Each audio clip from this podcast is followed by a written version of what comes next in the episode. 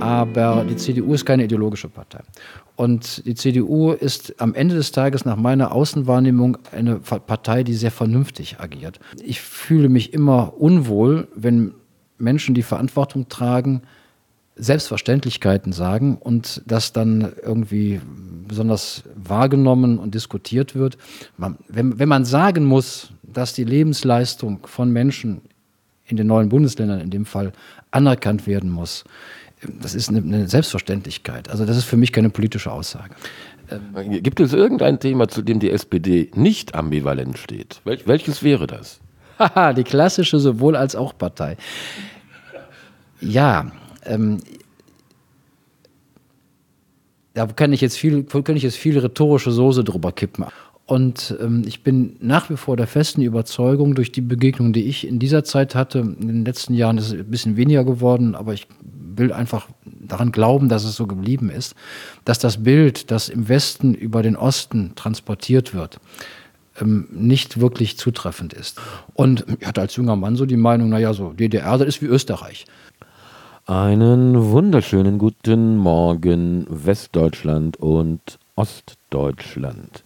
Wir sind das erste Mal auf einem neuen Sendeplatz, auf dem wir uns jetzt niederlassen werden, nämlich freitags morgens 5.30 Uhr geht die neue Episode von Die Besten im Westen im Osten nur Kosten online. Heute habt ihr die ersten Schnipsel gehört von meinem Gespräch mit Frank Stein. Ein äh, lupenreines Westgewächs aus dem Bergischen Land, der seit anderthalb Jahren in Bergisch Gladbach als Kämmerer und Beigeordneter für 100.000 verschiedene Bereiche zuständig ist. Das ist ein bisschen übertrieben, aber ihr werdet es ja gleich hören. Ja, es ist wieder Zeit für Politik. Karneval haben wir gut hinter uns gebracht hier in der Westprovinz und ähm, ich habe Frank Stein das erste Mal gesprochen im Sommer letzten Jahres, ähm, weil ich äh, sehr eingenommen war über die Berichterstattung in Georg Watzlawicks Bürgerportal Bergisch Gladbach. Und äh, ja, wollte mir einfach mal persönlich ein Bild von ihm machen. Und da war in diesem Podcast noch überhaupt nicht dran zu denken, aber dieser Mann hat mich wirklich nachhaltig beeindruckt. Für einen Politiker seiner Generation, die ja nur auch meine ist, ähm, spricht er erstaunlich und erfreulich viel Klartext. So, das soll jetzt aber auch als äh, kleine Einstimmung reichen, denn wir haben uns echt naja, ziemlich lange unterhalten. Ich glaube, das ist äh, unter den ersten sechs oder sieben Podcasts, die es jetzt sind, der mit Abstand längste. Viel Spaß und wenn ihr Anregungen habt, Fragen, Wünsche oder euch einfach nur auskotzen möchtet, dafür sind die Kommentare der geeignete Ort. Enjoy. Schönen guten Morgen, Herr Stein. Vielen lieben Dank für die Einladung. Ja, herzlich willkommen. Ich freue mich, dass wir uns mal wieder miteinander unterhalten können. Ich mich auch. Und jetzt ist mir aufgefallen, ich weiß gar nicht, ich habe nicht gefunden im, im Knigge, wie denn die formell richtige Anrede für Sie wäre. Herr Beigeordneter, Herr Kämmerer, Herr Stein, was ist denn, wie wäre es comme il faut? Ich halte es da mit jemandem, der mir immer ein Vorbild war, nämlich Helmut Schmidt, der das auch gefragt wurde, wo er mit irgendwelchen aktuellen oder vergangenen Titeln angesprochen wurde, hat ihm gesagt, sagen Sie Herr Schmidt. Und das gilt für mich genauso. Dann habe ich es ja intuitiv richtig gemacht. Puh, gut, guter Gesprächseinstieg. Wir treffen uns hier zum Gespräch für meinen Podcast, den ich ja mit dem Herrn Watzerbeck vom Bürgerportal zusammen entwickelt habe. Und der hat auch einen Titel. Ich weiß gar nicht, ob Sie den auf dem Schirm haben. Der Titel des Podcasts heißt Die Besten im Westen im Osten nur Kosten. Und lassen wir uns doch direkt mal damit anfangen, wie stehen Sie denn zu dieser nicht ganz unsteilen These? Wenn man das auf die Bundesrepublik bezieht, ähm, habe ich dazu eine relativ atypische Westmeinung. Ähm, ich bin der Auffassung, dass es richtig war, in den letzten drei Jahrzehnten viel Geld dafür zu investieren, dass aus dem verbalen Bekenntnis, das sicherlich in der Vergangenheit manchmal ein Lippenbekenntnis war, ähm, dass man die Einheit will und anstrebt. Und als man die dann hatte, musste man sie auch gestalten. Ich bin der Auffassung, ähm, dass ähm, der Osten nicht nur Kosten, sondern eine Bereicherung für dieses Land ist. Bei allen Themen und schwierigen Entwicklungen, die gerade in den letzten Jahren uns beschrieben haben. Also insofern, ähm, dass der Osten nur Kosten verursacht und die Besten nur im Westen sind. Ich glaube, das wäre aus Sicht des Westens eine gewisse Hybris. Ich teile das nicht.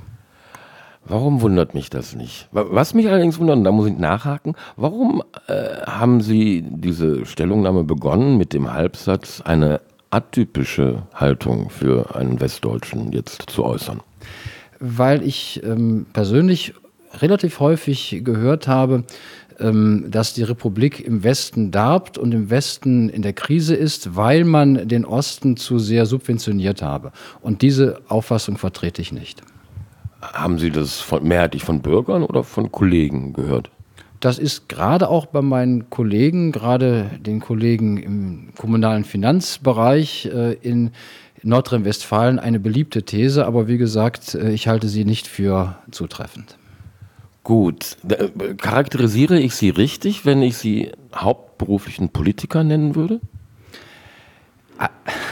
Alles ist politisch. Insofern äh, ist das richtig und falsch gleichermaßen. Richtig ist es, ähm, dass meine Arbeit eine große politische Dimension hat. Also es gibt also kaum ein Thema, mit dem ich mich hier ähm, befasse, das nicht auch äh, konkrete Auswirkungen auf das Leben der Menschen hat. Und das ist ja Politik. Polis, die Stadt wird damit verändert, gestaltet zum Guten, wie wir hoffen und wo, wofür wir uns äh, anstrengen. Aber natürlich, äh, wenn wir es nicht gut machen, kann es auch problematische Entwicklungen geben. Insofern hab, bin ich ein politischer Mensch und habe eine politische Aufgabe.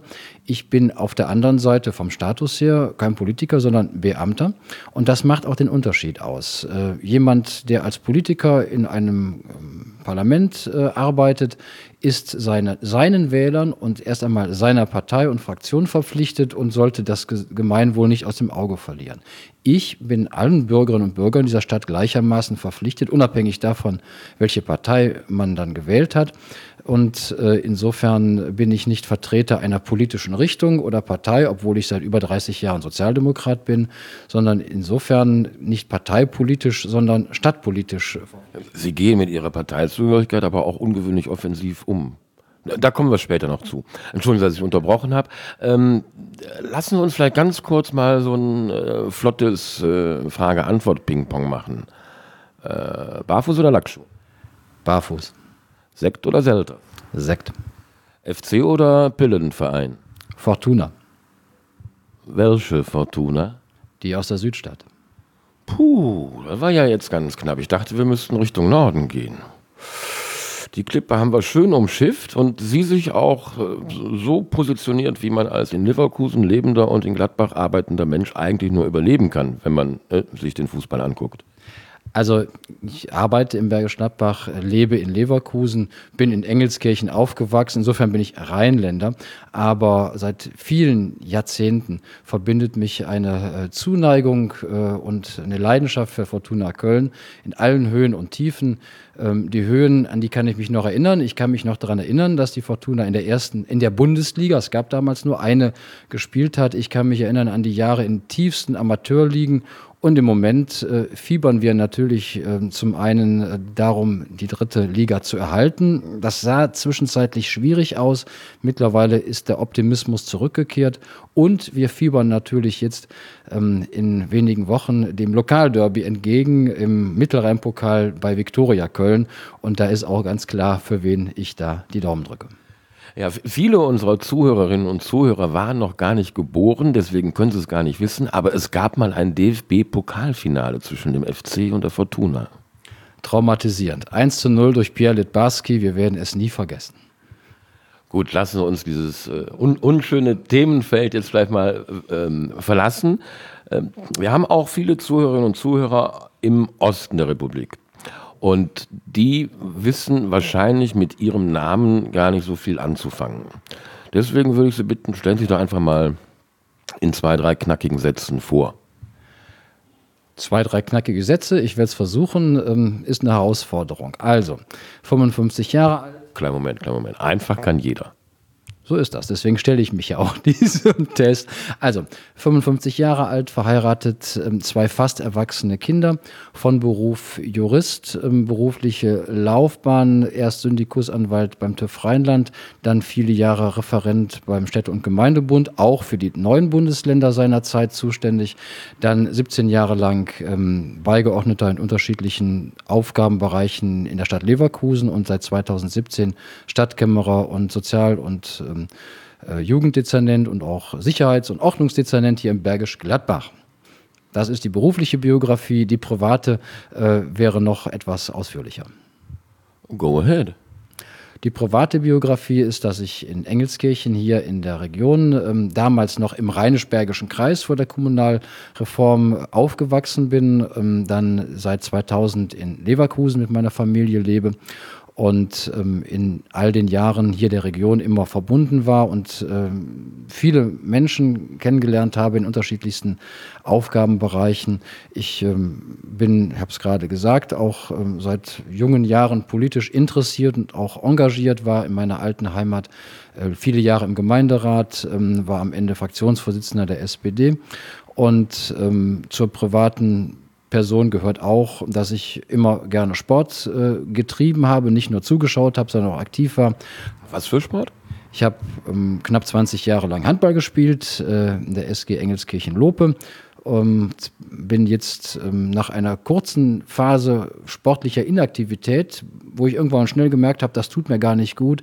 Ich seit gut zehn Jahren ähm, im Laufsport etwas aktiver und habe es seit ähm, 2010 geschafft, jedes Jahr einmal einen Marathon nicht nur zu starten, sondern auch zu schaffen. Insofern Respekt. Also wenn ich den Hut noch auf hätte, jetzt würde ich ihn spätestens ziehen. Das wäre gar nichts für mich. Das habe ich früher auch gedacht. Aber es, äh, gibt es wirklich dieses Runners High, von dem so viele erzählen? Ich habe es bisher nicht erlebt. Danke. Also was es gibt, ist ein Gefühl auch durchaus tiefer Zufriedenheit, äh, wenn man beispielsweise nach einer langen und strukturierten Vorbereitung einen Marathon nicht nur irgendwie überlebt hat, sondern auch gut durchgekommen ist, das ist, das macht sehr zufrieden. Und ähm, was einfach in jedem Menschen drin ist, ähm, wir sind Bewegungstiere und genetisch braucht der Mensch eigentlich am Tag, sagen wir mal so acht bis zehn Kilometer Bewegung, dann lebt er so, wie sein Körper konstruiert ist und das merkt man auch in der inneren Ruhe und einfach auch der Distanz zu Dingen, die vielleicht nicht so wichtig sind, aber einen im Moment aufregen. Ich kann das jedem empfehlen. Ja, danke schön. Als ich das erste Mal von Ihnen oder über Sie gelesen habe, dachte ich mir, meine Herren, das ist ja jetzt eine ganz schöne Ämterhäufung. Ne? Kämmerer, Beigeordneter für äh, Jugend und Soziales und Beigeordneter für, jetzt müssen wir wieder helfen. Sicherheit und Ordnung. Ist das ein Job oder sind das fünf Jobs?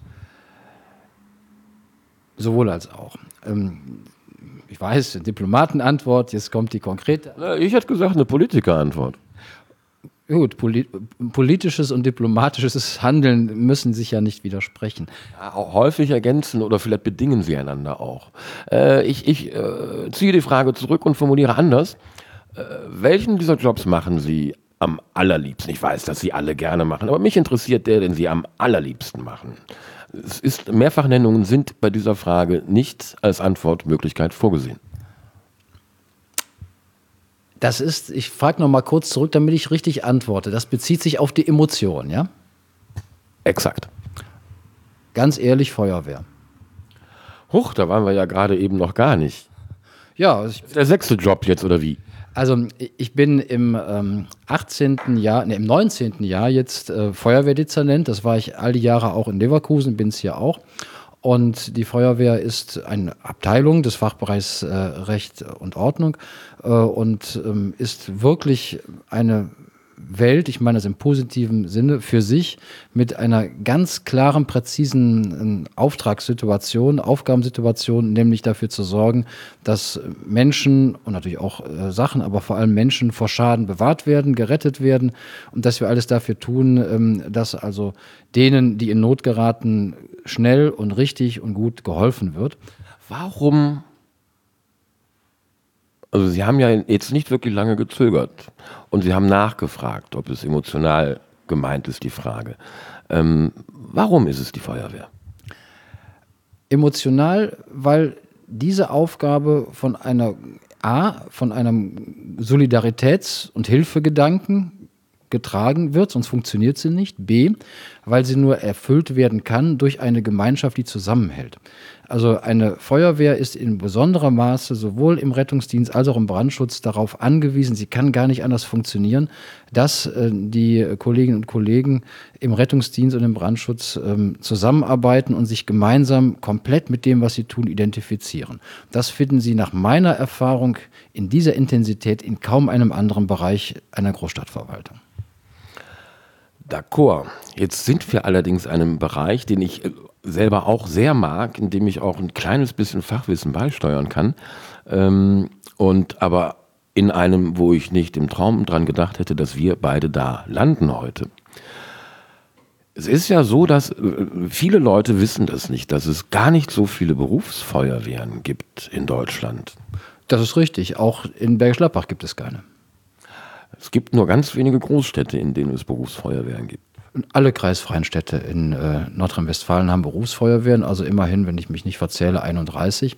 Ähm, die ähm, Feuerwehr in Bergschlappbach ist eine freiwillige Feuerwehr mit hauptamtlichen Kräften, die sich allerdings in ihrer Leistungsfähigkeit und Struktur und ähm, äh, auch in ihrer Aufgabenstellung mit jeder Berufsfeuerwehr in Städten in der Größenordnung zwischen 100.000 und 150.000 Einwohnern äh, messen kann. Insofern ist das eine organisatorische Besonderheit, die sich auch aus der Genese hier erklärt und weil es eben eine kreisangehörige Stadt ist. Gehen Sie nach Remscheid oder Solingen oder ähm, Hamm, das sind Städte, die nicht viel größer sind als Bergisch Gladbach, aber kreisfrei, da ist das eben eine Berufsfeuerwehr, ist aber gar nicht so Kern meines Themas. Richtig. Ähm, lassen Sie uns doch vielleicht mal kurz da hinschauen. Sie haben in der Funktion als Kämmerer ja auch schon lange Zeit in Leverkusen gearbeitet. Und äh, das mag der Bergisch Gladbacher jetzt nicht, vielleicht nicht so gerne hören, aber Leverkusen hat ja fast äh, 50 Prozent mehr Einwohner als Gladbach. Und sie sind von da dann hier nach Bergisch Gladbach, haben sie sozusagen kleiner gesetzt. Wie, wie, wie, wie erklärt sich das für jemanden, der ähm, seinen Job mehr als passabel macht, wenn man, wenn man den äh, Unterlagen und Berichten der Kolleginnen und Kollegen Glauben schenken darf, was ich gerne mache? Also das mit dem Kleinersetzen, in der Tat, das habe ich äh, nicht nur vereinzelt auch so gehört. Und zum einen Kleinersetzen im Sinne von Vielfalt der Aufgaben, das ist nicht der Fall. Mein Dezernat hier ist äh, von der Aufgaben, äh, von, vom Aufgabenspektrum her nochmal deutlich größer geworden. Zum, zur Ehrlichkeit gehören auch materielle Fragen. Ich habe mich auch vom Einkommen her weder verbessert noch verschlechtert. Das ist hält sich die Waage. Ich bin also nicht wegen des Geldes äh, gewechselt. Das hat mich aber auch nicht abgehalten, weil ich keine äh, materiellen Verluste in Kauf nehmen musste, sondern mir ging es darum, nach 17 Jahren mal wirklich die Tapete zu wechseln. Und ich merkte bei meiner alten Arbeit schon äh, nach so langer Zeit, es wurde zum Teil redundant und ich habe. Oh, ein Fremdwort, was ich gerne übersetzt hätte. Also, ähm, der Anteil der Routine nahm deutlich zu und ich habe an mir selbst beobachtet, dass ich anfing, auch so ein bisschen mich in Routine zu ergehen. Und mit Mitte 50 müssen sich die Frage stellen, will ich das? Das ist ja vollkommen legitim zu sagen, jetzt spiele ich meinen Stiefel runter, äh, bis ich dann in Pension gehe, oder habe ich Lust nochmal auf was Neues?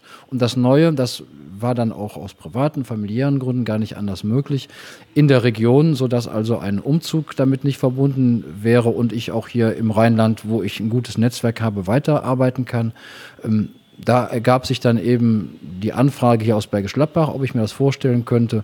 Und so hat sich das dann in einem längeren Diskussionsprozess dann, ich habe da viele Gespräche hier vor Ort geführt, die alle vertraulich waren, zu einer Entscheidung äh, konkretisiert. Nach anderthalb Jahren muss ich sagen, ist in Ordnung. Ich bin zufrieden mit der Entscheidung. Und äh, wenn man mich fragt, arbeitest du heute eigentlich mehr oder weniger als in Leverkusen? Ähm, ich spüre von der Dimension, von der Quantität, von der Zeit etc. keinen Unterschied. Was ich an mir selber feststelle, ich bin mit dem Herzen wieder mehr dabei als in den letzten Jahren in Leverkusen. Wie würden Sie das quantifizieren, also die, die Zunahme an, an Zufriedenheit mit, mit Ihrer Arbeit? Wie kann man das nicht in mathematischen Kennzahlen? Das ist etwas, was man spürt, was man. Naja, sind Sie jetzt ähm, fahren Sie jetzt doppelt so gern zur Arbeit wie in den letzten Jahren in Leverkusen oder nur 1,2-fach? Sie wissen schon, was ich meine. Also ja, doch bitte mit Zahlen. Naja, also, also, es war ja nicht so, dass es in Leverkusen furchtbar war. Und Hat ja auch jetzt keiner unterstellt. Ich, ich, einige Kollegen und Kollegen, denen ich auch persönlich da sehr verbunden bin, die fehlen mir auch, wenn ich ehrlich bin. Da muss man eben den Kontakt äh, außerhalb der Arbeitszeit aufrechterhalten und pflegen ja, sagen wir mal so 1,3 würde ich es mal als Faktor nehmen, das wäre ehrlich, ja. Das ist nochmal ein Wort, vielen Dank. Jetzt sind Sie anderthalb Jahre hier. Äh, haben Sie das Gefühl, dass Sie sozusagen einen groben Überblick über all das haben, was man in Ihrer Funktion haben sollte, sprich auch alle historisch gewachsenen Unverständlichkeiten? Kennen Sie sich ein bisschen aus hier in Gläbisch? Ehrliche Antwort, nein. Ähm, das wäre ähm, wieder mal Hybris zu behaupten, dass das so wäre, ähm, dass das so sei. Natürlich kennt man so die Strukturen allmählich und auch, auch vieles, das Formale, das hat man mittlerweile, äh, das ergibt sich aus der täglichen Arbeit. was für mich mit am interessantesten an meinem Beruf ist, den ich jetzt seit vielen Jahren ausübe, wie tickt eine Stadt? Das ist eine ganz spannende Frage. Wie ticken die Menschen? Wie funktioniert die Stadtgesellschaft? Wie ist die Mentalität? Darf ich da ganz kurz rein? Ich klaue mir Ihre Frage und stelle sie Ihnen jetzt und wünsche mir eine Antwort. Wie tickt Bergisch Gladbach? Ich habe ja gerade gesagt, ich weiß es noch nicht so wirklich. Eine, eine abschließende Antwort, die sich vielleicht ein Ureinwohner oder ganz lang gedienter hier anmaßen könnte oder zutrauen könnte, will ich mir nicht anmaßen. Aber wir, wir können doch eine These in den Raum stellen. Das ist richtig. Also ähm, Bergisch Gladbach ist im guten Sinne eine sehr bürgerliche Stadt. Sie unterscheidet sich äh, von Leverkusen ähm, doch sehr deutlich, für mich zumindest in meiner Wahrnehmung, weil es keine Industriearbeiterstadt ist wie Leverkusen ohne Geschichte. Meine ich nicht bewertend, sondern beschreibend. Leverkusen gibt es als Stadt seit 1930 und Bergisch Gladbach hat in seinen beiden historischen Säulen oder Wurzeln, Gladbach und, und, und Bensberg, eben eine, eine ungeheuer lange äh, tradierte Geschichte, ein, auch ein bürgerschaftliches Bewusstsein, zumindest was Bensberg und Bergisch Gladbach angeht, was die Gesamtstadt angeht, da muss ich nochmal wirklich mich mit, mit beschäftigen, habe ich unterschiedliche Impressionen, die mich da beschäftigen, aber es ist eine Stadt mit einem großen bürgerschaftlichen Selbstbewusstsein. Und ähm, es ist dann wie, auch eine Stadt, und da gibt's dann, ist dann wieder eine Gemeinsamkeit zu meiner alten Arbeitsstadt, ähm, dass man sich sehr auch aus seinen Sprengeln aus seinen Stadtteilen, aus seinen Quartieren heraus definiert und emotional auch sich damit identifiziert, was ich sehr charmant finde. Das ist ein Unterschied. Also es ist eine sehr bürgerliche Stadt. Es ist auch eine Stadt, ich will jetzt soziale Probleme, äh, die es überall gibt, nicht kleinreden, die aber gut dasteht, gar keine Frage. Und äh, Entschuldigen Sie mal, äh, habe ich nicht was von einem Nothaushalt irgendwo gelesen und gehört? Ich rede jetzt von der Stadtgesellschaft, von den Menschen. Verstehe. Also es gibt in dieser Stadt großes wirtschaftliches Potenzial und viele Menschen, auch viele Familien, denen es sehr gut geht, worüber ich mich sehr freue. Also insofern äh, ist das eine Stadt, ähm, die jetzt nicht, die ich nicht mit einer Ruhrgebietskommune äh, vergleichen würde, oder wenn ich sie vergleichen würde, ich sagen, ist komplett anders. Also in, im Kern eine selbstbewusst bürgerliche Stadtgesellschaft, was natürlich für uns als Stadtverwaltung auch immer eine Herausforderung ist. Weil Inwiefern? Eine selbstbewusste äh, und äh, starke bürgerschaftlich, äh, Bürgerschaft ähm, hat nachvollziehbar und ich finde auch zu Recht die Erwartung, dass ihre Stadt auch leistungsfähig ist, stark ist und die ähm, Dinge gewährleistet, die dafür notwendig sind, dass man in dieser Stadt auch so leben kann, wie es der Anspruch hier ist. Damit bin ich jetzt persönlich in meinen Aufgabenbereichen, insbesondere im Bereich äh, OGS und Kita, konfrontiert. Die Diskussionen dazu sind. OGS, sagen wir mal für alle Nicht-Eltern, offene Ganztagsschule. Also die ähm, Betreuung wobei Betreuung ähm, eben nicht nur bedeuten darf, auf, auf, äh, Beaufsichtigung und Beköstigung, sondern pädagogische Arbeit ähm, der Schülerinnen und Schüler in der Primarstufe, auf Deutsch in der Grundschule. Äh, und äh, und ähm, da ist es so, dass es im Bergisch Gladbach, ähm, wie hier in der Region generell, anders als in ländlichen Regionen, denn Bergisch Gladbach gehört zu, zum Ballungsraum Köln. Ähm, äh, Speckgürtel kann man sagen, oder? Ja, also für mich ist dieser Begriff nicht negativ Für mich auch nicht. Dann, das, das, das ist sicherlich, äh, was, was passt.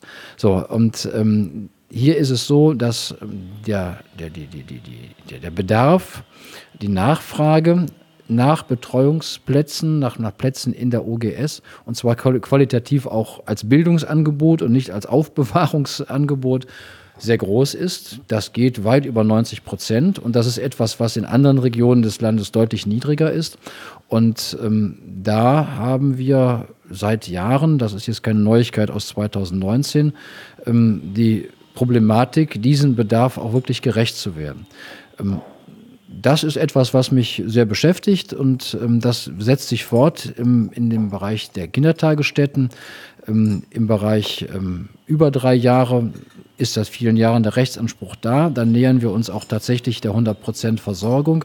Im Bereich der U3, also der Kinder unter drei Jahre, müssen wir immer noch nachsteuern und nachbessern, um wirklich alle, allen auch wirklich ein Angebot machen zu können. Und das wird auch in den nächsten Jahren nicht zu Ende sein. Kleinen Moment. Lassen Sie uns ein kleines Spiel spielen. Ich weiß, das wird Ihnen wahrscheinlich als Sozialdemokrat und überzeugtem Demokraten überhaupt vielleicht nicht leicht von der Hand gehen, aber ich glaube an ihr, ihr, ihr, ihr, äh, ihr, ach, wäre schön, wenn einem das passende Nomen einfallen würde. Ich glaube an sie. Ich bin ja auch Rheinländer. Da hätten noch immer Jod gegangen, ne? Jetzt stellen wir uns noch mal vor, wir wären heute hier und ich schnippe mit dem Finger und die ganze Demokratie jibbelt nicht mehr und sie sind Jan Wellem und dürfen ganz allein autokratisch entscheiden. Was sind die drei Dinge, die Sie in den, sagen wir mal, 31 Tagen, die Sie Alleinherrschaft haben, anschieben würden? Gegenfrage. Die Alleinherrschaft ist zeitlich befristet. Nein. Gut, jeder Autokrat hat ja das Ziel, seine Alleinherrschaft auf ewig fortzusetzen. Ähm, deswegen habe ich mal nachgefragt, äh, ob es so ein frist, befristeter Vertrag ist. Dann wäre das das Erste, wofür Sie sorgen würden. Also aus der Befristung eine unbefristete autokratische Tätigkeit werden darf. Also wir sind jetzt wirklich in einem abenteuerlichen Gedankenspiel. Aber wenn man in 30 Tagen können sie überhaupt nichts bewegen. Insofern. Na, aber anschieben. Ne? Also, ich sag mal, mich als äh, politisch nicht ganz uninteressierten Bürger äh, packt ja immer die Ehrfurcht, aber auch die Angst und die Verzweiflung, wenn man sich so von außen anguckt, das demokratische Entscheidungspro. Ich verstehe die Frage. Ja, eine gute Frage. Ähm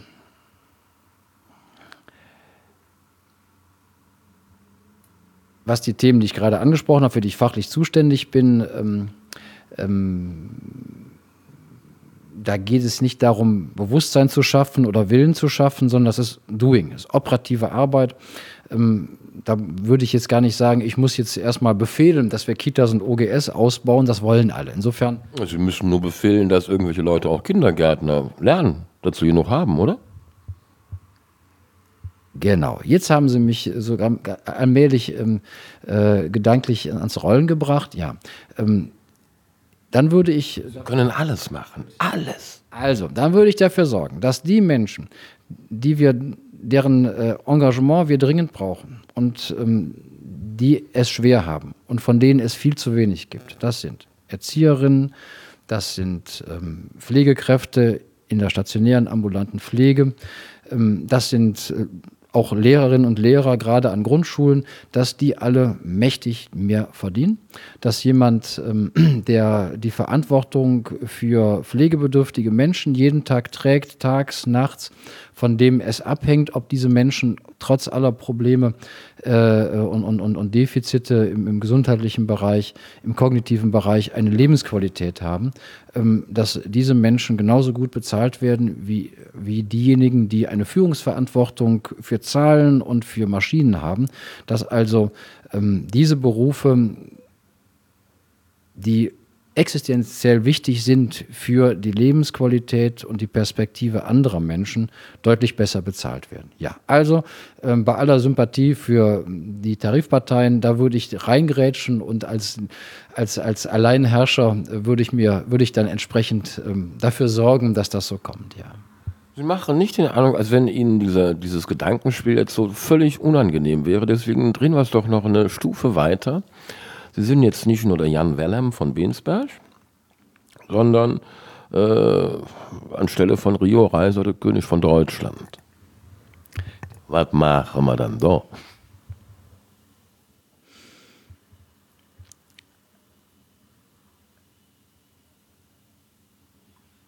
Der König von Deutschland also Rio Reiser wollte ja äh, zum Beispiel Reinhard May in seinem berühmten Lied zum Baden machen. Das, da hätte ich auch Sympathie dafür, weil ich äh, Reinhard May seit frühester Jugend total klasse finde. Und Wissen Sie, dass der in seinen Anfängen mit Hannes Wader zusammen auf Tournee gegangen ist? Ja, das weiß ich, ja, ja. Ähm, äh, ja, da gab es die alten Campen, ne? Süver, Krupp und wie sie alle hießen. Aber ähm, die jungen Menschen kennen das ja alle gar nicht. Ne? Nee, deswegen wenden wir uns auch wieder der Frage zu. Habe ich ja nicht ungeschickt gemacht, ne? Nee, ja, ich habe das Wohlwollen zur Kenntnis genommen. Also, ähm, etwas, was man nicht befehlen kann. Ich bin ein großer Anhänger des Gedankens der offenen Gesellschaft. Ähm, Definieren Sie das bitte ganz kurz.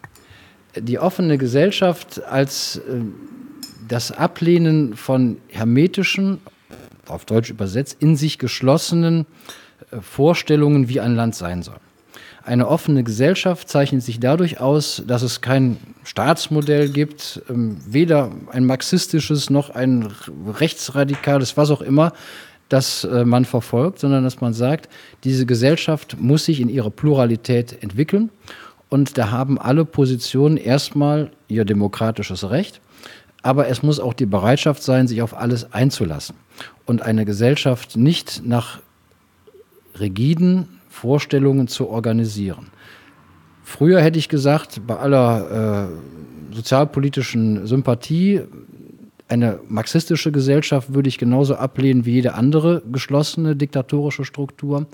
Heute denke ich darüber kaum noch nach, weil ich niemanden kenne, der das fordert. Ich nehme aber wahr, dass viele Menschen eine irgendwie nationalhermetische, abgeschlossene Gesellschaft, ein sich wieder auf sich selbst reduzierendes Deutschland wollen. Das lehne ich komplett ab. Und Warum? Weil es meinem Menschenbild nicht entspricht ähm, der Deutsche als Deutscher ist nicht besser oder schlechter als der Italiener, Franzose, Syrer oder was auch immer. Ähm, das ist das eine.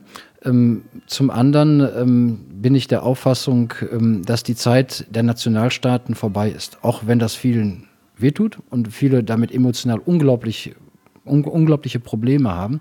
Ähm, der König von Deutschland würde sich nicht an äh, nostalgischen Überlegungen, die D-Mark zurückzuholen, die Grenzen zuzumachen, äh, aller Brexit in Deutschland, sondern der äh, beschäftigen, sondern der König von Deutschland sollte ähm, sich damit beschäftigen, dieses Land äh, in einer Europäischen Union nicht verschwinden zu lassen, sondern aufgehen zu lassen.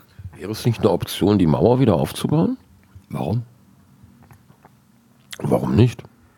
Ähm, was war, also zur Mauer also erstmal der König von Deutschland, um die Frage abschließend zu beantworten, ähm, würde ähm, die europäische Einigung ähm, und auch die Abgabe von Hoheitsrechten und die Abgabe ähm, von grundsätzlichen Entscheidungsbefugnissen auf die europäische Ebene nicht bekämpfen, sondern unterstützen. So. Aber nur dann, wenn er auch von Kaiser von Europa würde, oder? Nur. Ja, wer wird denn dann Kaiser von Europa? Das wird der oder die, der oder die von den Bürgerinnen und Bürgern von Europa gewählt wird. Denn ich bin ja Demokrat. Insofern äh, würde ich, würde ich dann auch abdanken als. Wunderbar, sehr schön. Jetzt können wir ja, also haben. Was sagen. Also die, die Mauerfrage habe ich ja gar nicht beantwortet. Entschuldigung, wie unaufmerksam von mir. Weil es mir.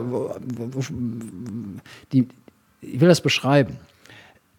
Ich bin im tiefen Westdeutschland, also hier in Engelskirchen in der Nähe von Bergisch Gladbach, aufgewachsen, zur Schule gegangen, habe zwar in Köln studiert, aber immer in Engelskirchen gewohnt und ähm, da auch alle möglichen Dinge äh, gemacht, Sport, Politik etc. Und meine Familie hat mit hat überhaupt keine Beziehungen, Verbindungen weder in die frühere DDR gehabt noch ähm, äh, nach Schlesien und sonst was. Wir waren alles Rheinländer. Wir hatten auch keine Vertriebenen ähm, und keine Fluchtgeschichte in der Familie. Das heißt, ich hatte damit überhaupt nichts zu tun als junger Mensch.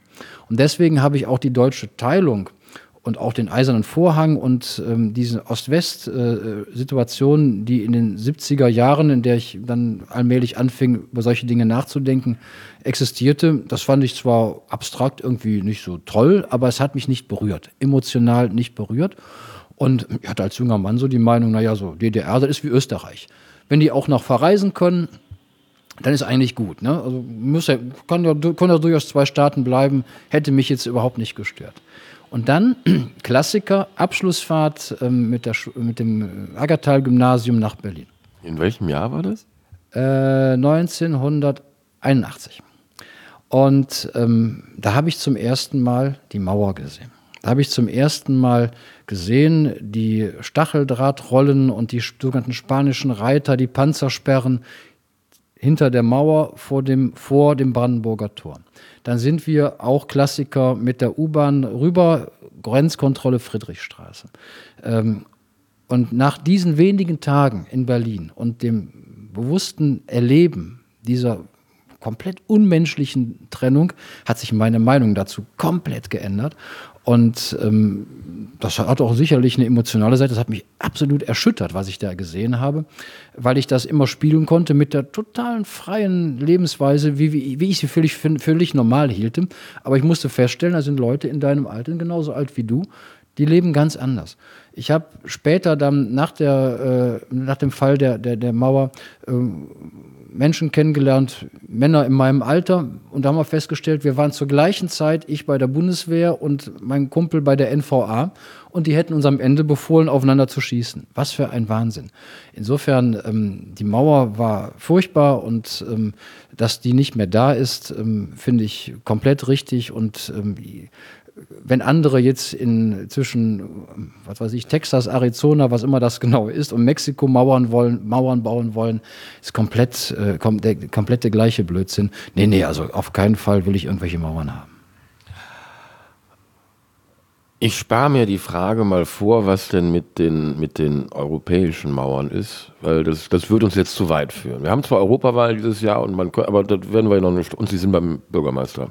Ähm, wir, wir, uns fehlt die Zeit dafür. Schade, leider. Ja, ja, ich habe ja auch noch zwei, drei andere Themen in äh, meinem Hinterkopf, die ich jetzt auch noch gerne auf den Tisch legen wollen würde.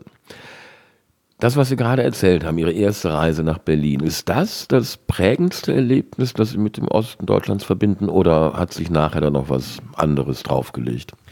Ja, danach, lange Zeit ähm, war das singulär. Und als ich dann, ich habe von 1993 bis 2000 ähm, als Referent beim Städte- und Gemeindebund gearbeitet, dem kommunalen Spitzenverband der kreisangehörigen Städte und Gemeinden. Bergklappbach ist da auch Mitglied.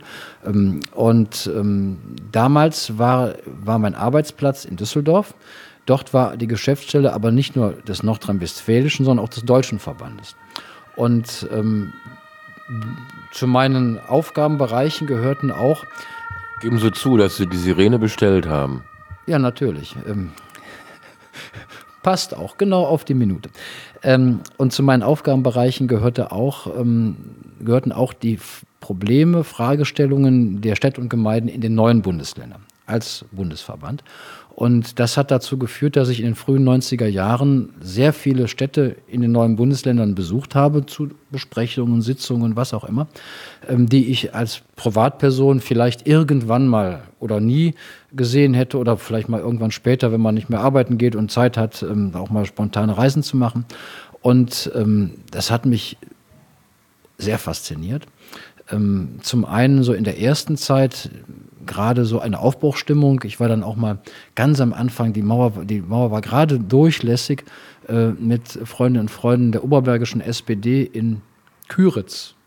Irgendwo in Brandenburg, Brandenburg äh, am Rande der Mecklenburger Seenplatte, wo sich drei, vier, fünf wackere Menschen äh, ähm, engagierten, um die damals hieß es noch SDP, danach SPD äh, zu gründen. Also dieses, diese, diese, diese Aufbruchphase, das fand ich total faszinierend, diese Freiheit und auch diese Unbefangenheit.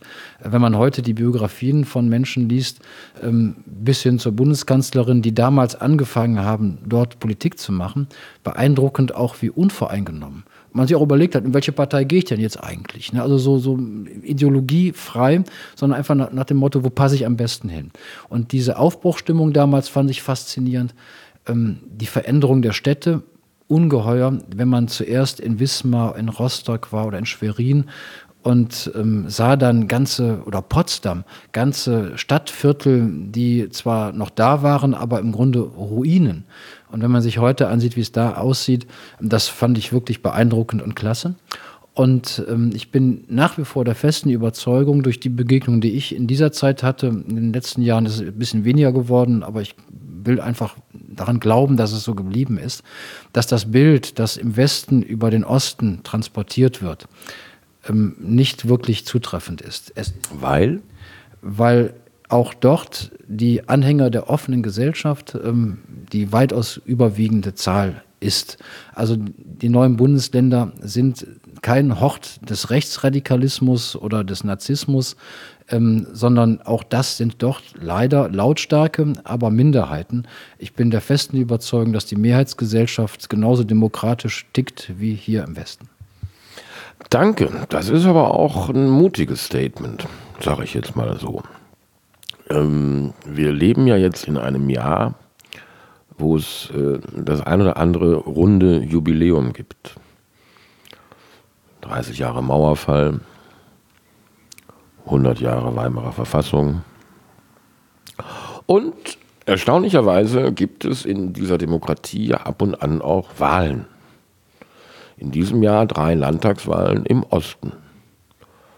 Und es begab sich nämlich zu jener Zeit, dass dieses Jahr begann und fast synchron die beiden ehemaligen Volksparteien, der, einer hängen sie ja auch an, nach, ach wie auch immer, plötzlich das Thema Ostdeutschland für sich äh, wiederfinden. Und als hätte sie es gestern gesagt, habe ich noch die Worte von Frau Nahles im Ohr, die in den Tagesthemen rauf und runter gesendet wurden. Sie stand in diesem wunderschönen Willy Brandt-Haus neben dieser tollen Skulptur, wie sie so steht. Sie hat ja eine ganz eigene Körpersprache, genauso wie Frau Merkel auch, und sagt, in ihrer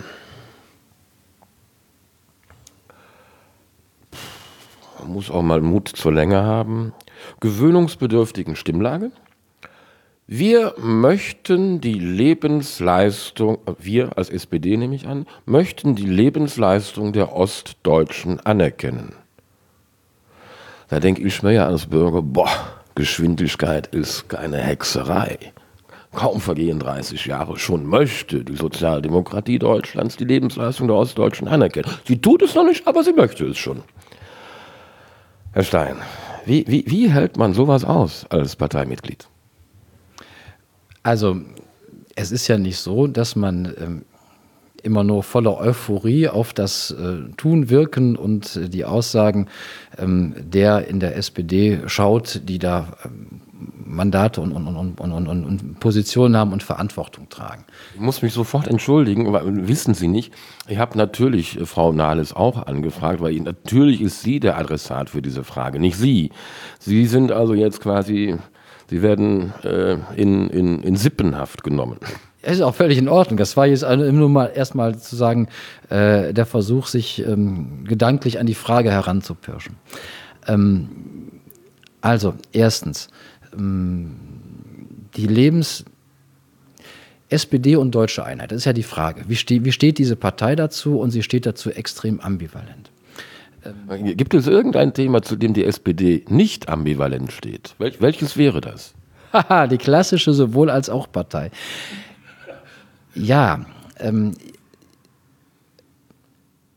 da kann ich jetzt viel, kann ich jetzt viel rhetorische Soße drüber kippen, aber die Analyse. Sollen wir den Termin mit dem Bürgermeister verschieben? ja, wir haben ein paar Dinge zu regeln, die wichtig sind. Ähm, aber ähm, rhetorische Soße will ich nicht drüber kippen. Ähm, also, die, dennoch so ein bisschen, bisschen ausgeholt. Ähm, die alte SPD, die es so, weil die Akteure nicht mehr leben oder ganz alt sind und keine aktive Rolle mehr spielen, ähm, die alte SPD, die in den 70er Jahren, 60er, Ende der 60er und die 70er Jahre hindurch in Deutschland, in, der Bundesrepublik, ähm, auf der Bundesebene durchgehend die Verantwortung trug, war ganz klar ähm, äh, aufgestellt. Willy Brandt, ähm, Helmut Schmidt, Hans-Jochen Vogel auch Herbert Wehner, ähm, dass das ein, ein, ein, ein, ein, ein, ein, ein dass die deutsche Einheit äh, ein selbstverständliches Ziel ist. Kurt Schumacher, um nochmal drei Schritte zurückzugehen, hat ja Konrad Adenauer als Kanzler der Alliierten beschimpft, weil er ihn vielleicht zu Recht, ich weiß es nicht, verdächtigte, das eigentlich gar nicht mehr so zu wollen. Für ihn, für, für Konrad Adenauer eine grandiose historische Figur, die ich auch bewundere, wenn ich ehrlich bin, muss mal gesagt haben, über, nach der Elbe beginne Sibirien, da würde er also die Gardinen im Zug zuziehen. Weiß ich nicht, ob es stimmt. So. Also, das hat sich aber in der SPD in der Tat in den 80er Jahren deutlich verändert, ist erodiert. Ähm, es gab auch missverste missverstehbare ähm, äh, äh, Versuche, sich mit den damaligen Machthabern in irgendeiner Art und Weise in der DDR, ähm, SED, ja, zu verständigen. Das war sicherlich nicht so gemeint, wie es interpretiert wurde, aber es war schwierig. Und dann kam die Wiedervereinigung und Oskar Lafontaine, ein brillanter Rhetoriker, aber ähm, den ich als junger Mann auch klasse fand. Heute habe ich ein sehr negatives Bild von ihm. Hat ja auch damals gesagt, nö, die nicht nur den Eindruck vermittelt, sondern auch die Position vertreten. Also mit der Wiedervereinigung mal Piano, muss man mal gucken, ist ganz schwierig und eigentlich wollen wir das gar nicht und die Arbeitslosigkeit wird kommen etc. pp. Und das ist dann bei den Menschen zu Recht so angekommen, naja, die, die, die heute einflussreichen Entscheidungsträger in gerade dieser historisch entscheidenden Phase unseres Landes sind eigentlich gar nicht so für die Vereinigung. Deswegen hat Lafontaine damals vollkommen zu Recht die Wahl krachend verloren, weil es historisch falsch war. Danach gab es in der SPD Manfred Stolpe, Platzek und einige andere, durchaus Menschen, äh, da musste man gar nicht drüber reden, ähm, die Lebensleistung oder die, die, die, die, die Berechtigung ähm, als gleichwertiger Teil dieser Republik anerkannt zu werden, die lebten das. Und dann hat es einige Jahre gegeben, wo das ein Stück weit. Ähm Aber gibt Ihnen das denn nicht zu denken, dass gerade so jemand wie Matthias Platzek ausbrennt? Natürlich. Aber das ist ein anderes Thema. Können wir gleich auch noch was zu sagen? Ich glaube ich glaub nicht, dass das ein anderes Thema ist. Ich glaube, dass das einander sehr bedingt. Aber äh, auch nur eine, nur eine These. Platzek würde ich jetzt unter, in, unter, dem, unter der Überschrift, was macht Politik mit Menschen, äh, vielleicht eher diskutieren wollen. Wie dem auch sei, der große Bruch, glaube ich, waren die Arbeitsmarktreformen. Die Arbeitsmarktreformen waren Darf ich vielleicht noch mal ganz kurz meine Frage in Erinnerung bringen? Wie, wie fühlt es sich an, wenn man diesen Satz hört, 30 Jahre nach Mauerfall? Also nicht, also ich brauche jetzt nicht weiteren Geschichtsunterricht, ganz ehrlich, Herr Stein, sondern ich wünsche mir Ihr Gefühl als Parteimitglied zu diesem Andrea Nahles-Satz. Wir möchten Sie anerkennen. Nicht wir erkennen Sie an, sondern wir möchten es langsam mal. Okay, ein Satz noch zu den Arbeitsmarktreformen, damit Sie verstehen, warum ich davon rede, nicht um Geschichtsunterricht zu erteilen, sondern die Arbeitsmarktreformen waren für den Westen der Republik komplett richtig. Ähm, Im Osten sind sie als Angriff und äh, äh ja, Attacke in Anführungszeichen in, empfunden worden. Ja, auch nicht die erste. Ja, ich komme jetzt aber, um nur zu erklären, ich glaube, dass die Arbeitsmarktreform, die ich inhaltlich richtig äh, fand, damals ähm, korrigier, korrekturbedürftig in Einzelpunkten, aber im, im Grunde zutreffend und richtig, dass die Arbeitsmarktreformen durch Gerhard Schröder, äh, der ein brillanter Kanzler war, aber das ist ein anderes Thema aus meiner Sicht. Ähm, aber die haben die Entfremdung zwischen der SPD, das war ihre Frage, und vielen Menschen in neuen Bundesländern massiv befördert. So, und jetzt aber zum Gefühl, was ich spontan dazu sage. Äh, ähm, ich fühle mich immer unwohl, wenn Menschen, die Verantwortung tragen, Selbstverständlichkeiten sagen und das dann irgendwie besonders wahrgenommen und diskutiert wird. Man, wenn, wenn man sagen muss, dass die Lebensleistung von Menschen in den neuen Bundesländern in dem Fall anerkannt werden muss, das ist eine, Selbstverständlichkeit. Also das ist für mich keine politische Aussage. Für mich und ich glaube auch für viele andere nicht parteibuchmäßig gebundene Bürger, die sich ein bisschen mit, mit, mit dem Zustand des Landes auseinandersetzen, könnte es verstanden werden als äh, politische Offenbarungseid. Wenn man es so formuliert und wenn es so gemeint ist, das haben wir jetzt viele Jahrzehnte nicht gemacht und jetzt fangen wir damit an, kann ich dem nicht widersprechen. Es ist ja nur auch so, dass äh, die, die Umfragewerte der guten alten Tante SPD in den letzten Monaten und Jahren äh, nicht wirklich nach oben gegangen sind, um es freundlich zu formulieren. Und es ist auch so, dass ja, vielleicht äh, das auch von außen eine seltsame Wahrnehmung hat, wenn, wenn jemand mit einer Prozentzahl gewählt wird, von der selbst Honecker vergeblich geträumt hat und der nach einem Jahr wie ein äh, räudiger Hund vom Hof gejagt wird. Das ist schwierig äh, mit anzusehen, selbst für jemanden, der jetzt nicht Mitglied der Partei ist. Das ist ganz schlechter Umgangston, sage ich jetzt mal so. Also ich bin anders erzogen worden. Wenn man sich jemanden holt, der den Laden machen soll, dann lässt man ihn den auch machen. Aber egal, auch das ist ein anderes Thema. Lassen Sie uns vielleicht ähm, äh, zur Frage wechseln. Es gab ja mal, ich glaube sogar jahrzehntelang, die Meinung, ähm, Wahlen werden in der Mitte gewonnen. Wie stehen Sie dazu? Sigmar Gabriel hat äh, gesagt, äh, wo ist, wir müssen sehen, wo die, wir müssen die Mitte definieren. Ähm, insofern ähm, ist die Gegenfrage, was ist denn die Mitte? Aber das ist ja keine Antwort auf Ihre Frage. Ähm, ich dachte schon, ich denke das nur. Schön, dass wir da auch einen Konsens haben. ähm, was ist die Mitte? Ja, mm, die Mitte besteht aus den Menschen, die ähm, aus eigener Kraft ihr Leben gestalten, für denen das manchmal sehr anstrengend nicht nur vorkommt, sondern es wirklich ist, ähm, die sozusagen dem Lebensbild nacheifern und das realisieren, das diese Gesellschaft trägt. Dass man ähm, Verantwortung für sich und seine Familie übernimmt, ähm, dass man einer äh, auskömmlichen Erwerbstätigkeit nachgeht, ähm, dass man ähm, diese Gesellschaft emotional, aber auch materiell trägt. Das ist für mich die Mitte. Das ist, sind alle, die morgens früh aufstehen, zur Arbeit gehen, äh, sich Gedanken machen, wie kriege ich das mit meinen Kindern hin, wie kriege ich das mit meinen pflegebedürftigen Eltern hin.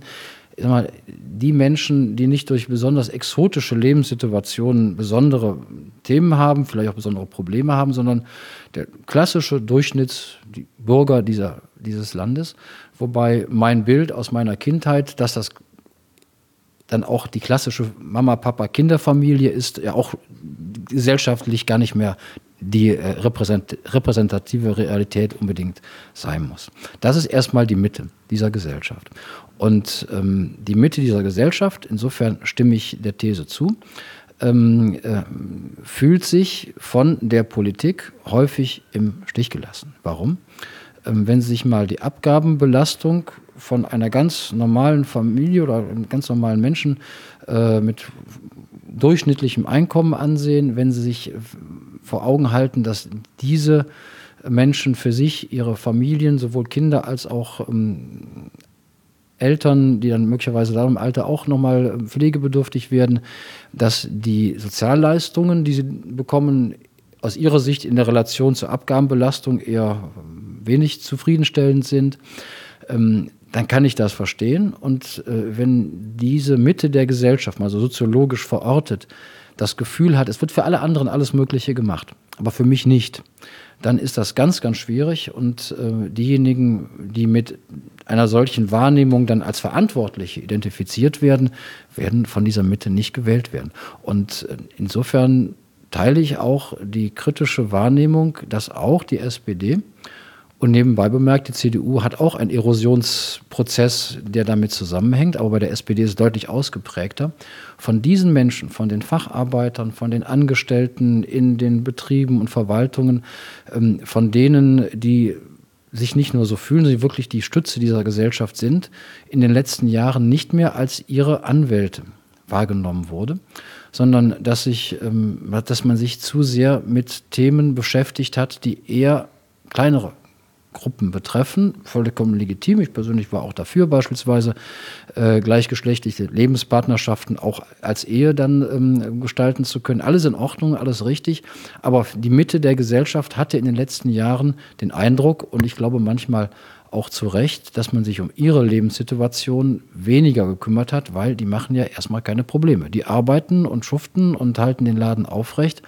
Aber reden Sie mal mit Facharbeitern. Ich bin in meiner Familie, in meinem persönlichen Umfeld eher ein Exot mit meinem Beruf und meiner Ausbildung, mit Menschen, mit, mit, mit Leuten, die in, in, als Verkäuferinnen oder als, als, als kleine Angestellte arbeiten.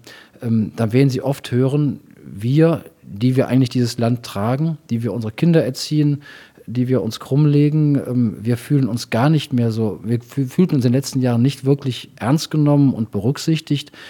Insofern teile ich auch nicht die sehr kritischen äh, Bewertungen äh, zu den Veränderungen bei der Rente. Denn ähm, diejenigen, die sagen, ich stehe morgens auf, ich gehe arbeiten, wenn ich auch nur netto 400 Euro mehr habe, als wenn ich nicht arbeiten gehen würde und würde SGB II, Arbeitslosengeld II und Unterkunftskosten äh, beziehen. Ich will aus eigener Kraft leben, das ist mein, auch mein Menschenbild. Wenn die dann gleichzeitig feststellen müssen, dass die Rente nach einem beachtlichen Berufsleben gerade mal ähm, den, den, den Grundsicherungssatz erreicht hat, ähm, dann ist das gefährlich für diese Gesellschaft, weil wir haben gerade von Anerkennung von Lebensleistung gesprochen. Das hat mit Ost und West gar nichts zu tun. Insofern ich erinnere noch, als wäre es gestern gewesen, das werden Sie wahrscheinlich auch. Und damit lasse ich Ihre Partei jetzt mal kurz vom Haken. Ich erinnere dieses Zitat von einem nicht ganz hochgewachsenen Menschen, die Rente ist sicher. Welches Jahr war das? Müsste gefühlt irgendwas 485 gewesen sein. Norbert Blüm. Seinerzeit in welcher Funktion? Der war Arbeitsminister und, und Sozialminister. Norbert Blüm ist, lebt ja noch und er freut sich auch offenbar einer guten Gesundheit, weil er immer mal wieder präsent ist. Das ist die Generation meines Vaters, der wäre jetzt 81, ist leider vor einigen Jahren gestorben. Mein Vater war Schichtarbeiter bei Ford und hat mit 55 Jahren aufgehört zu arbeiten. Ähm, durch die Kombination Betriebsrente, Abfindung, Arbeitslosengeld ähm, hat er mir gesagt, also ich habe netto mehr als vorher und ähm, ist also mit Mitte 50, der war ein Jahr jünger als ich jetzt bin, aus dem Berufsleben ausgeschieden und hat materiell, gesundheitlich was anderes, materiell keine Sorgen gehabt, als ganz normaler Schichtarbeiter bei Ford. Und er hat meinem Bruder, der ist vier Jahre jünger als ich, und mir immer gesagt, ich wäre ja blöd, wenn ich das nicht machen würde, aber ich weiß auch, für euch wird das nicht funktionieren. Das war ein schlauer Mann, mein Vater, und hat er völlig recht gehabt. Insofern ähm, hat Norbert Blüm das damals äh, möglicherweise auch mit innerer Überzeugung gesagt. Aber wenn man darunter versteht, die Rente ist sicher im Sinne von, die ähm, Lassen Sie mich da doch noch mal kurz nachfragen. Jetzt ist die SPD plötzlich wieder dran. Ja. Ich kann nichts dafür.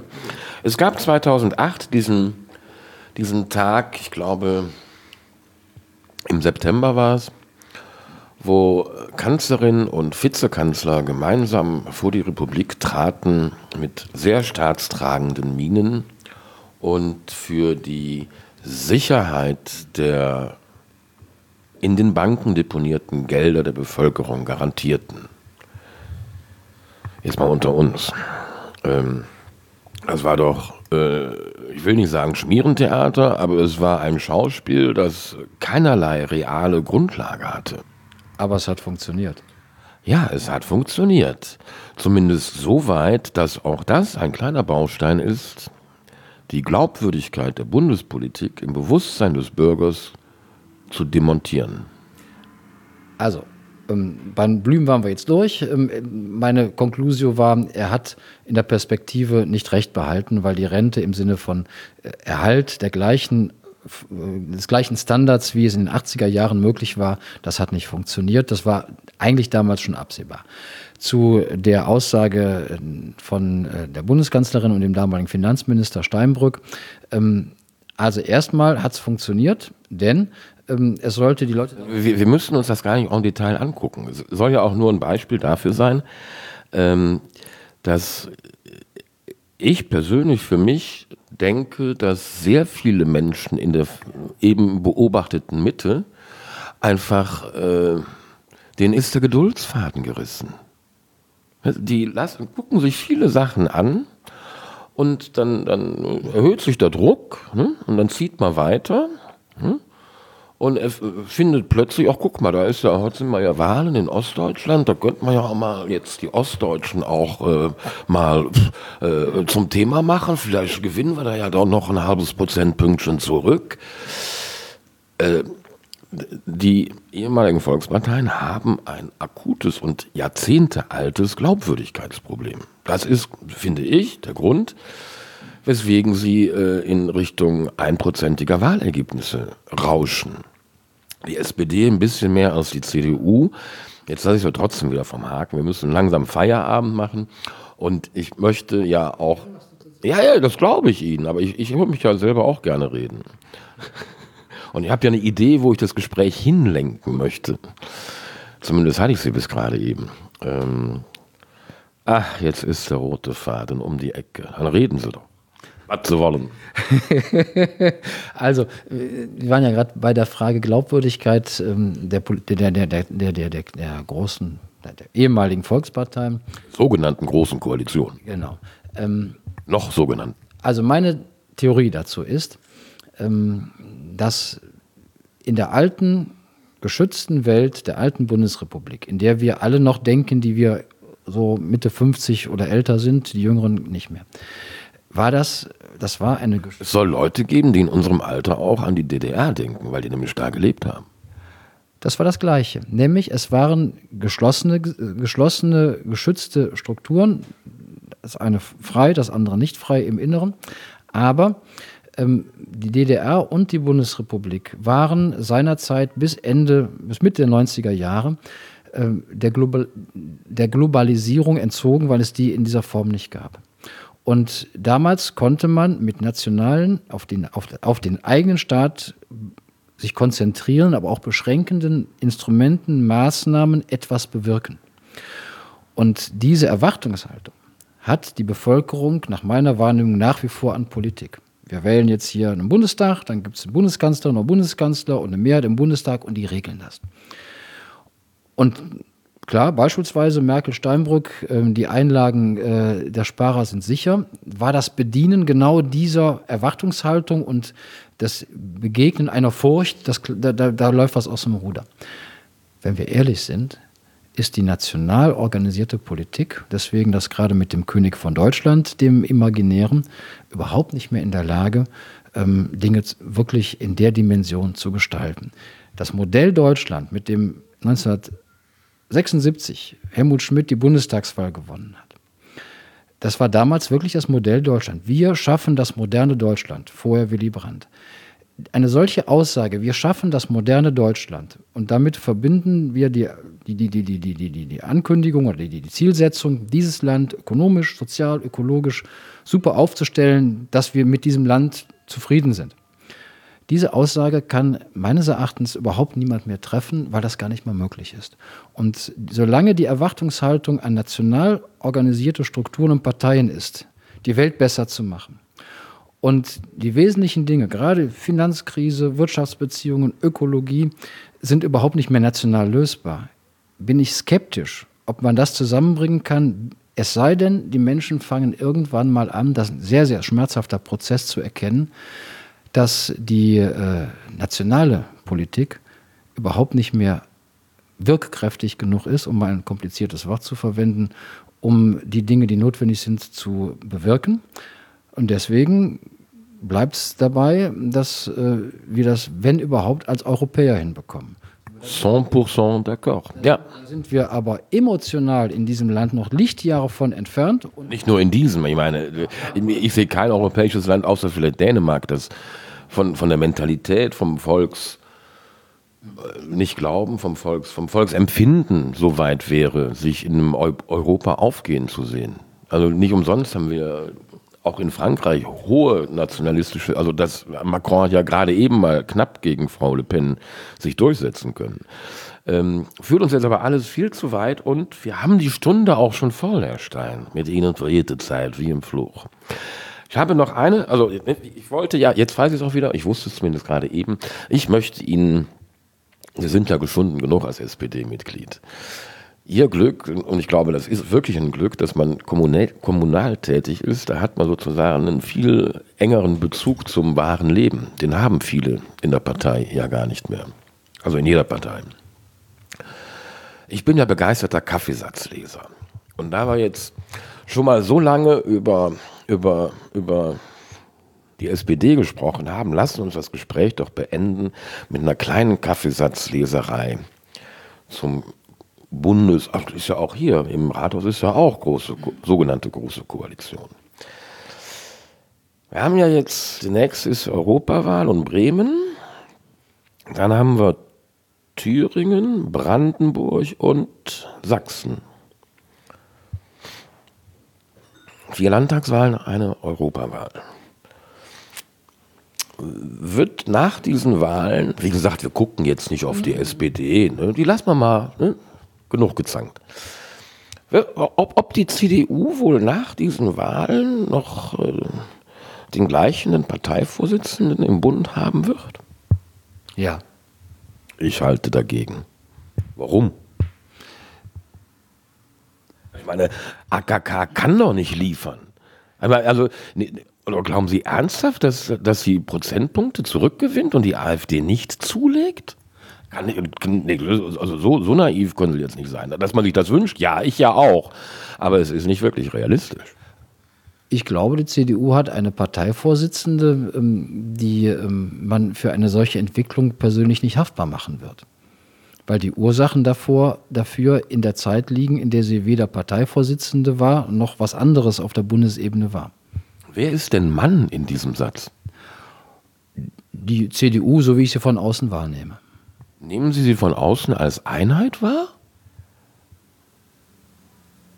Mm, tue ich das? Ja. Das ich aber erstaunlich natürlich möchte. Ja, dann, dann verlängern wir ein bisschen. Gehen wir äh, vier Minuten Verlängerung.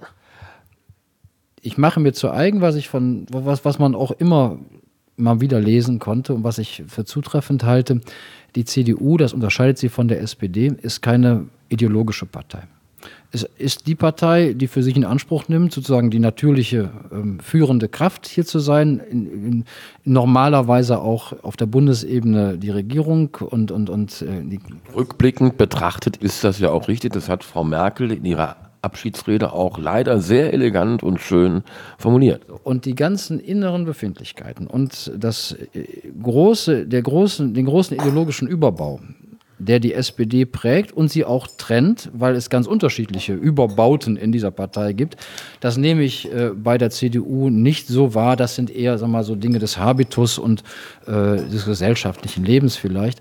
Aber die CDU ist keine ideologische Partei. Und die CDU ist am Ende des Tages nach meiner Außenwahrnehmung eine Partei, die sehr vernünftig agiert. Und es wäre unvernünftig, die Vorsitzende auszuwechseln, abzuschießen.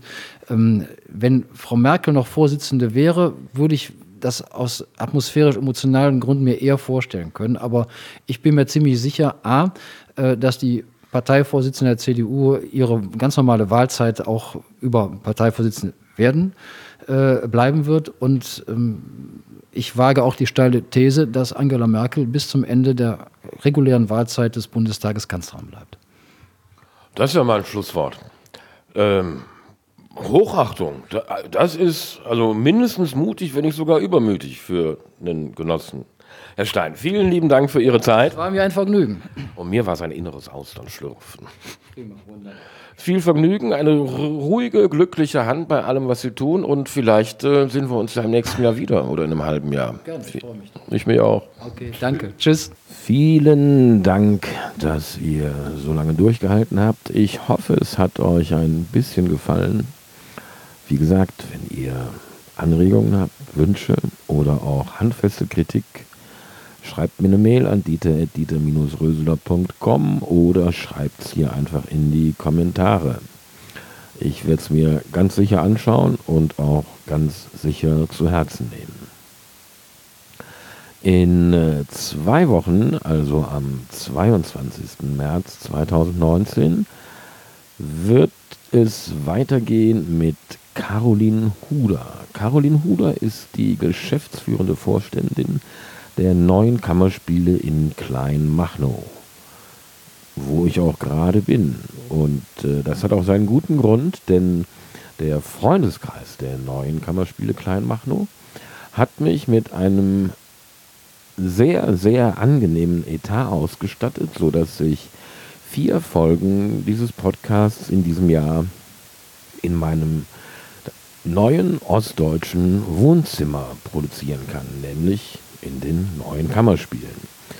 Ähm, ich werde sicherlich noch ein bisschen hin und her räumen müssen, damit es auch für mich als äh, Wessi angenehm sein wird, aber ich freue mich wie, wie, wie Bolle, glaube ich, sagt man hier.